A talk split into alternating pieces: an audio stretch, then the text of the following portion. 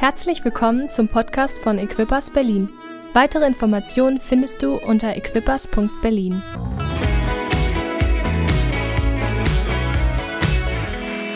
Also darum bete ich jetzt einfach noch mal kurz für uns, bevor ihr euch setzen könnt wieder. Danke Herr, dass du heute mitten unter uns bist. Wir danken dir Herr, dass wir heute mit offenen Ohren gekommen sind, dass wir, dass wir hören, was du sagst, dass es mitten in unser Herz reinkommt. Kommt. Wir wollen nicht verpassen, was du heute für uns vorbereitet hast. Danke Gott, dass du etwas in unsere Gedanken heute sähst, dass du heute etwas in uns pflanzt, was aufwachsen wird wie ein Baum. Wir danken dir einfach, Herr, dass die nächsten Wochen davon beeinflusst werden, was wir heute hören, durch den Lobpreis, den wir heute gemacht haben, dass wir einfach verändert werden, transformiert werden in deine Herrlichkeit. Wir danken dir, Jesus, dafür. Im Namen Jesus. Amen. Dürft euch gerne wieder setzen. Es ist interessant gewesen, so lange weg zu sein und es freut mich wieder, immer wieder hierher wieder zurückzukommen. Ich war jetzt drei Wochen nicht hier am Sonntag. Das war die längste Zeit, die ich aus dem Gottesdienst, aus dem Sonntag weg war, überhaupt. Das war schon eine interessante Phase. Aber es freut mich immer wieder gerne, hier zurückzukommen. Ähm, wenn ihr eine Bibel dabei habt oder euer Handy dabei habt, könnt ihr schon mal gerne Römer 12 aufschlagen. Wir werden heute ein bisschen in Römer 12 lesen und etwas davon ähm, ja, einfach da lesen und es zu uns sprechen lassen, was Gott heute für uns hat. Und ähm, ich bin eine Person, die immer gerne sich Fragen stellt. Ich gehe rum und denke ständig. Natalia, die versucht mich schon manchmal so abzulenken, die sagt, Joachim, hör mir zu, weil ich die ganze Zeit mit dem Kopf irgendwo was denke, die ganze Zeit abgelenkt bin mit irgendwelchen Gedanken. Und eine Frage, die ich mir öfters gestellt habe, ist, vielleicht habt ihr euch die Frage auch gestellt, was bedeutet es eigentlich, ein Christ zu sein? Was heißt es eigentlich, Christ zu sein? Jesus zu folgen. Also heißt es einfach der Glaube an Jesus, dass wir an Jesus glauben? Oder gehört da noch mehr dazu? Weil ich habe jemanden gehört, der in Neuseeland auch gesagt hat, wenn das Einzige ist, was der, dass wir an Jesus glauben, was er getan hat, ähm, dann sind wir manchmal nicht mal unterschiedlich zu Dämonen. Weil Dämonen glauben auch an Jesus. Sie haben auch Angst vor Jesus. Sie kennen seinen Namen, sie kennen die Kraft, die er hat. sie wissen, wozu Jesus imstande ist. Jesus hat sie konfrontiert, die Dämonen, früher in der Bibel, als wir das gelesen haben, und meinte, bitte bist du hierher gekommen, um uns zu ärgern, um uns zu tormentieren. Und dann haben sie gesagt, bitte nehmen uns wenigstens in die Schweine hinein. Und dann sind, ist die ganze Herde von der Klippe gestürzt. So eine verrückte Geschichte. Ich frage mich, wie das gewesen wäre, da zu sein. Aber ich frage mich einfach, was heißt es wirklich, ein Christ zu sein? Was ist die Aufgabe, die Gott uns gegeben hat in dieser Welt? Was ist, was uns als Christen ausmacht? Was macht uns unterschiedlich zur Welt? Vor allen Dingen jetzt nach Corona, wo wir vielleicht ein bisschen uns an unseren Haushalt gewöhnt haben. Es ist schön, zu Hause zu sein, nicht immer rausgehen zu müssen, mit Leuten zu reden. Es ist angenehm. Man hat zu Hause sein Sofa, sein Bett. Alles ist gemütlich. Ich muss nicht mehr mit Leuten reden. Aber was macht uns unterschiedlich zur Welt? Was macht uns Christen unterschiedlich? Wenn uns unser Boss nervt und weil er einfach einen schlechten Tag hat zum Beispiel oder wenn du einem Freund was anvertraut hast und er hat es einfach weitererzählt und du bist richtig enttäuscht und sauer deswegen oder wenn du wenn jemand verzweifelt ist und du könntest der Person helfen, aber eigentlich hast du keine Zeit und du hast nicht wirklich Lust dafür. In solchen Momenten, was macht uns unterschiedlich zu der Welt? Was macht uns unterschiedlich? Wo unterscheiden wir uns zu der Welt? Und wenn wir jetzt in Römer 12 lesen, habe ich, ähm, das, das ist von Römer 12, Vers 9 bis 21, gehen wir heute ein bisschen durch. Und das ist eine längere Bibelstelle, aber wir werden da drin durch sieben Sachen gehen. Sieben, ich nehme die Zahl sieben für mich persönlich, weil das die komplette Zahl ist, die heilige Zahl. Und ähm, darum habe ich heute sieben Sachen damit äh, drin mitgebracht. Ähm, aber die, der, der, Titel meiner Predigt heute Morgen ist, die, der, ist der gleiche Titel von dieser, ähm, von dieser Bibelstelle. In Englischen steht da, dass es, ähm, ich habe das jetzt aufs Deutsche übersetzt, die Zeichen eines wahren Christen. Die Zeichen eines wahren Christen. Was sind die Zeichen von wahren Christen, wo äh, Paulus hier in diesem Brief darüber schreibt, was wirklich die Zeichen sind, was uns unterschiedlich macht, wo man einen Christen deutlich erkennt, das ist jemand, der Jesus folgt und die da das nicht tun, wahrscheinlich nicht. Und wir wollen einfach da durchgehen und wenn es zu viel ist, vielleicht geht noch mal zu Hause durch diese Bibelstelle. Sie hat wirklich mein Leben in so vielen Momenten verändert. Ich bin da so oft durchgegangen, aber wir wollen einfach mal zusammen einfach die ganze Bibelstelle durchlesen und danach gehen wir das langsam durch. Vers 9. Die Liebe sei ohne Heuchelei. Verabscheut das Böse, haltet fest am Guten, seid einander in brüderliche Liebe zugetan, übertrefft euch in gegenseitiger Achtung. Lasst nicht nach in eurem Eifer. Lasst euch vom Geist entflammen und dient dem Herrn. Freut euch in der Hoffnung, seid geduldig in der Bedrängnis und beharrlich im Gebet. Nehmt Anteil an den Nöten der Heiligen, gewährt jederzeit Gastfreundschaft. Segnet eure Verfolger, segnet sie, verflucht sie nicht. Freut euch mit den Fröhlichen und weint mit den Weinenden. Seid einander eines Sinnes, strebt nicht hoch hinaus, sondern bleibt demütig. Haltet euch nicht selbst für klug. Vergeltet niemandem Böses mit Bösem. Seid allen Menschen gegenüber auf Gutes bedacht. Soweit es euch möglich ist, haltet mit allen Menschen Frieden. Übt nicht Selbstvergeltung, Geliebte, sondern lasst Raum für das Zorngericht Gottes. Denn es steht geschrieben, mein ist die Vergeltung, ich werde vergelten, spricht der Herr. Vielmehr, wenn dein Feind Hunger hat, gib ihm zu essen. Wenn er Durst hat, gib ihm zu trinken. Tust du das, dann sammelst du glühende Kohlen auf sein Haupt. Lass dich nicht vom Bösen besiegen, sondern besiege das Böse durch das Gute. Das ist eine krasse Bibelstelle, die mich so oft dazu gebracht hat, dass ich einfach da reingehen musste und einfach nur einen Satz nehme und sage, das ist genug für den nächsten Monat, dass ich daran arbeite und mich da verändern lassen kann. Also wenn irgendetwas von diesen sieben Punkten, wo ich jetzt drüber nachgehe, wenn das zu euch spricht, das muss nicht alles sein, etwas, etwas, was in euer Herz spricht, etwas, wo Gott jetzt heute in euer Herz einfließen kann. Lasst es mitgehen in die Woche, lasst es, weil was macht es für einen Unterschied, wenn wir hierher kommen und einfach nur eine schöne Rede hören oder was auch immer. Wir kommen hier, um uns verändern zu lassen. Wir kommen hier, um uns von Gott berühren zu lassen, dass wir uns verändern, sodass wir ein Unterschied sein können für unsere Mitmenschen. Wir gehen zurück zu Vers 9 und jetzt gehen wir ein bisschen durch die Sachen durch. Und hier steht in Vers 9, die Liebe sei ohne Heuchelei. Verabscheut das Böse, haltet fest am Guten.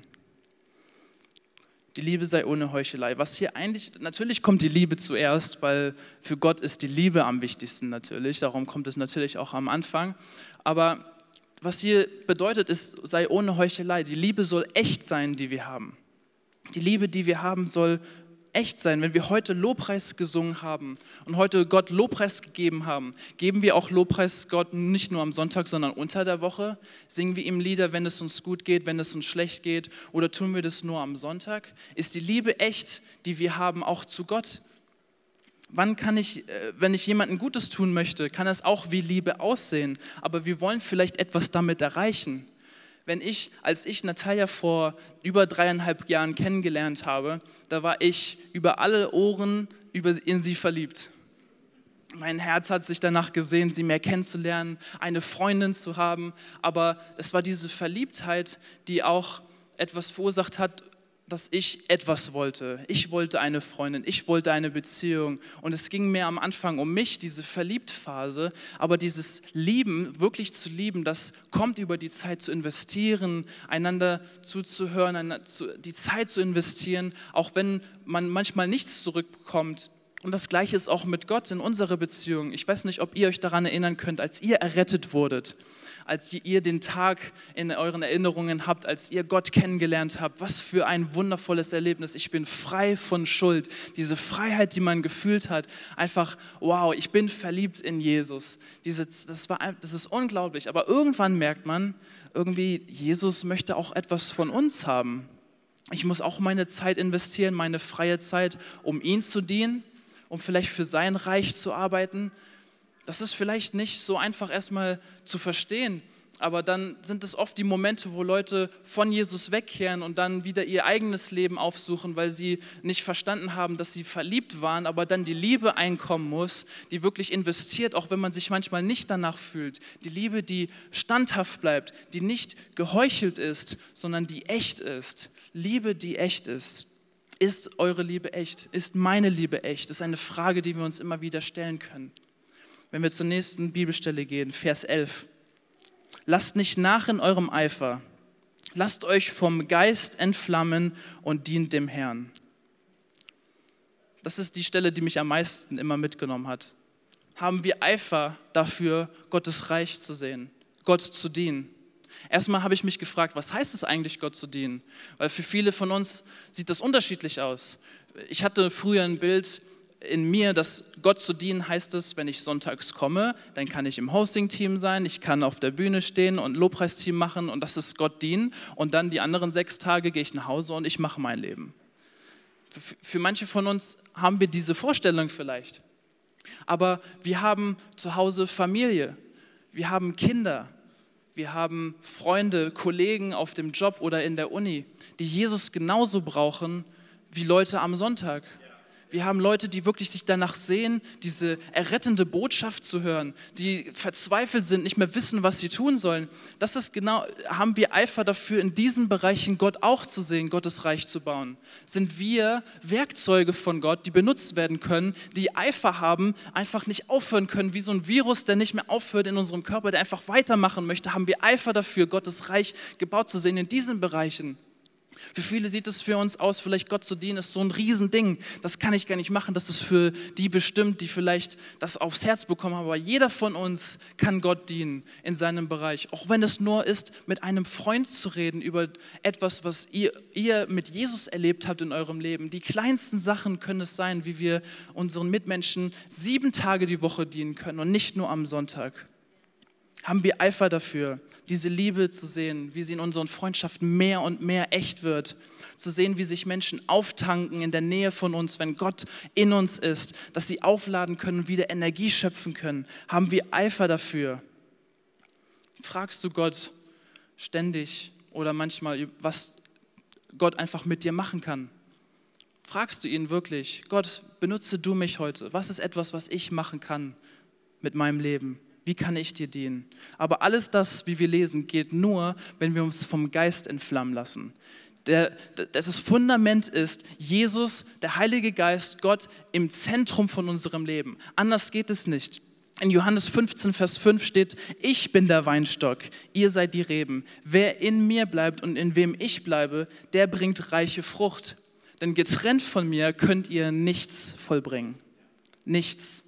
Fundament ist, ich bleibe in Jesus. Ich lasse mich vom Geist entflammen. Ich möchte mehr, wenn ich hier Lobpreis mache, wenn ich mich ausstrecke zu ihm. Ich sage, Gott, erfülle du mich neu. Wenn ihr morgens aufwacht, an einem Montag und Dienstagmorgen, und es ist einfach irgendein normaler Morgen, ich, ich strecke mich aus. Ich sage, heute ist kein normaler Tag. Ich möchte mich entflammen lassen von dir. Mein Geist soll quillen nach dir. Ich möchte einen Unterschied machen in meiner Welt.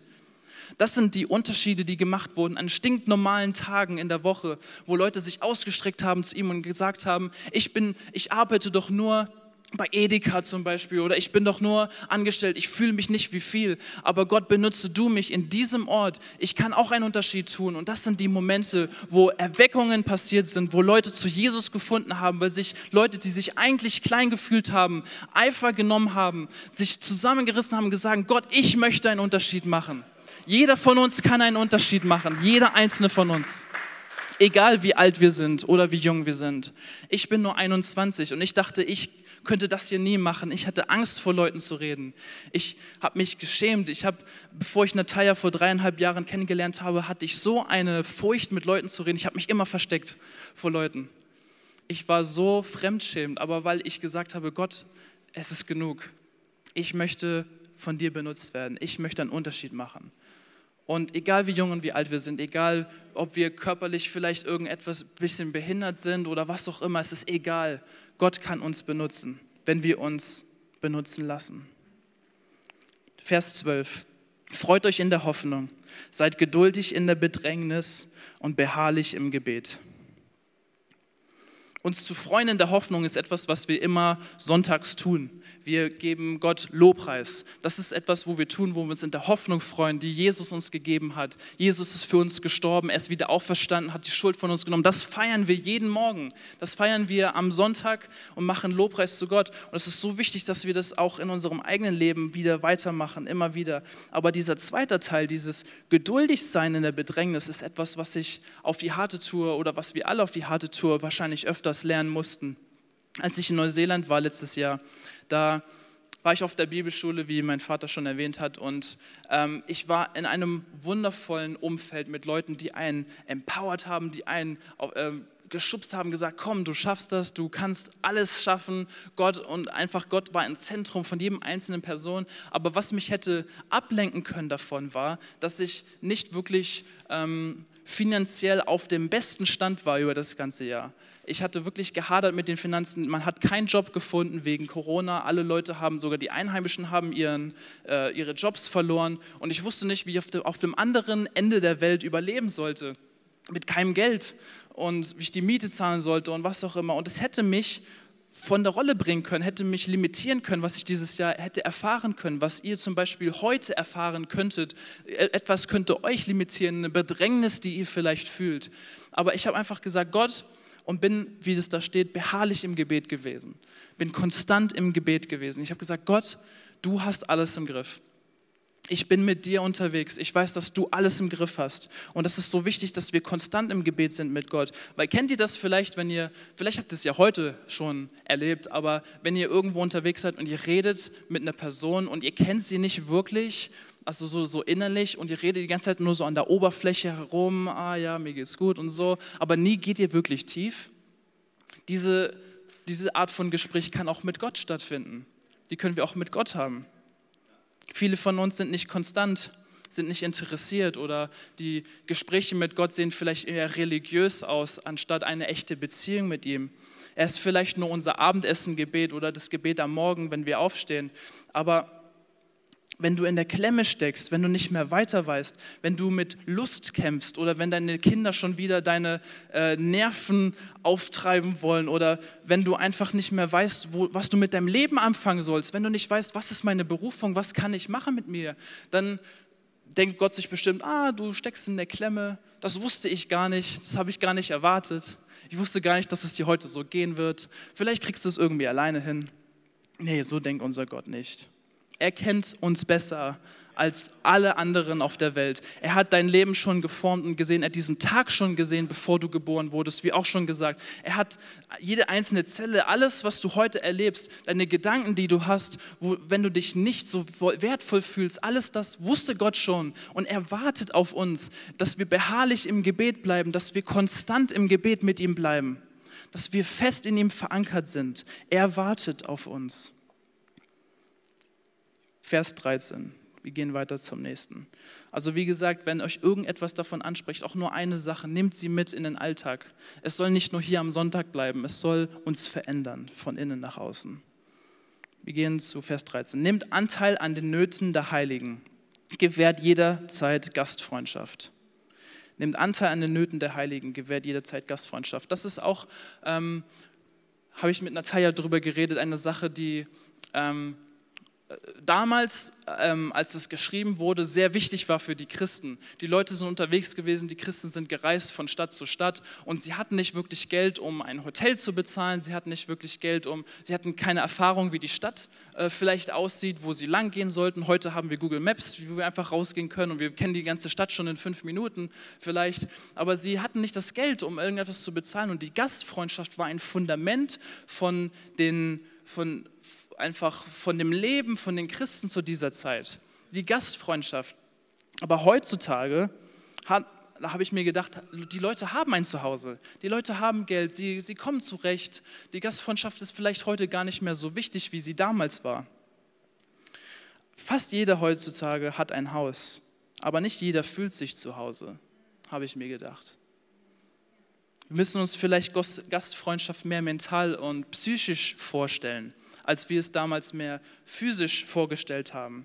Viele von uns sehnen uns nach einem Haus, einem Ort, wo wir uns seelisch und mental und einfach äh, frei machen können, wo wir unsere Gefühle rauslassen können, wie wir sind. Wenn, Je wenn Menschen, bevor Jesus kam, nahe zu Gott wollten, mussten sie in den Tempel gehen. Da war, haben sie die Nähe zu Gott gefunden. Wo ist denn der Tempel heute, in dem Gott lebt? Der Tempel Gottes sind wir. Gott lebt in uns. Wir, vielleicht müssen unsere Gastfreundschaft nicht mehr so aussehen, ich gebe dir ein bisschen Geld und ich lade dich ein und komm, sondern komm, komm mit zu mir, ich lade dich ein, komm, wir können über alles reden. Bei mir kannst du dich zu Hause fühlen. Das Zuhause ist vielleicht nicht mein physischer Ort, sondern ein Ort, wo wir mit Menschen sind, wo wir unterwegs sind mit Leuten, die uns verändern können. Es kann ein Leben verändern, wenn du einfach Raum machst für Menschen, die sich verloren fühlen. Wenn du Raum machst für sie und sagst, ich möchte dir zuhören. Ich möchte hören, was du auf dem Herzen hast. Lasst uns Gastfreundschaft sein und Menschen einladen und sie einfach ähm, zu Hause führen lassen. Wenn wir in Vers 15 gehen, freut euch mit den Fröhlichen und weint mit den Weinenden.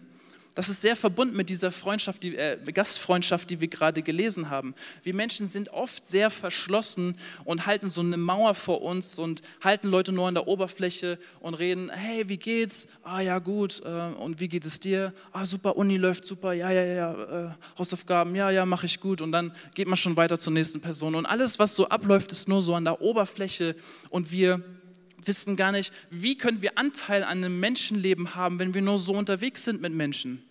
Wie können wir wirklich tief eingreifen in die Menschen? Und ähm, wir sehnen uns einfach nach diesem Ort, wo wir uns frei fühlen können, wo wir sagen können, was wir wollen, wo wir einfach unsere Gefühle mal auslassen können und sagen, hey, mir geht es gerade richtig, Piep. Ich habe keine Ahnung, wie ich mehr weiterkomme. Ich habe keine Ahnung, was ich mit meinem Leben anfangen soll. Ich könnte studieren, ich könnte das machen, ich könnte hier vielleicht dahin ziehen, vielleicht würde es mir besser gehen. Ich habe keine Ahnung. Aber Leute sehnen sich nach Leuten, die einfach so mit jemandem reden können.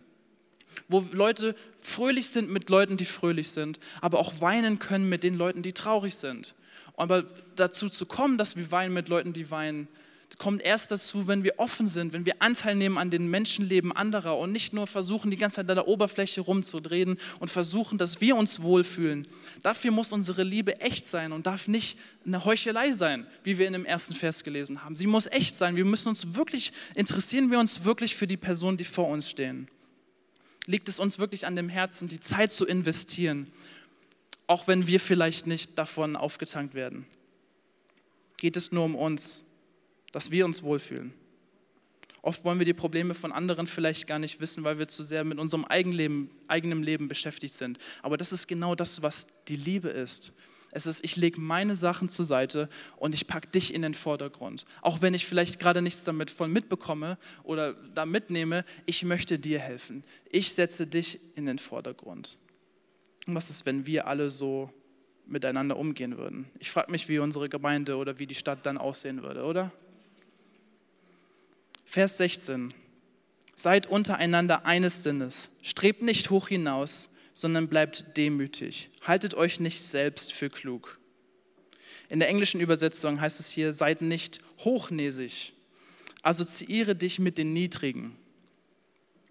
Das ist auch eine interessante Stelle, weil ähm, in Neuseeland, als ich da war, hatte ich einen Freund, mit dem ich sehr gut unterwegs war und ich wollte mich mit ihm einen, an einem Nachmittag treffen, aber dann auf einmal hat mich Pastor Sam angerufen und gesagt, ey, könntest du dich mal treffen? Pastor Sam, wenn ihr ihn nicht kennt, ist ein Pastor in Neuseeland, ähm, ähm, der sehr viel Wissen über Leiterschaft hat und ich mich sehr gefreut habe, dass er mich angerufen hat, um mich mit ihr zu treffen. Und ich habe einfach das Meeting mit meinem Freund zur Seite geschoben und gesagt, okay, ja, ich habe hier Zeit. Und ich habe einfach gesehen, wie ich ähm, durch diese Sache nicht die Menschen respektiert habe, die vielleicht in meinem Kopf ein bisschen niedriger oder ähm, wo ich mich hoch hinaus gesehnt habe, anstatt demütig zu bleiben und zu sagen, ich wertschätze jeden Menschen, der vor mir steht, jeden, der vielleicht kleiner ist, jeder, der vielleicht nicht so was mir geben könnte, sondern Leute, denen ich helfen kann, für denen ich ein Licht sein kann.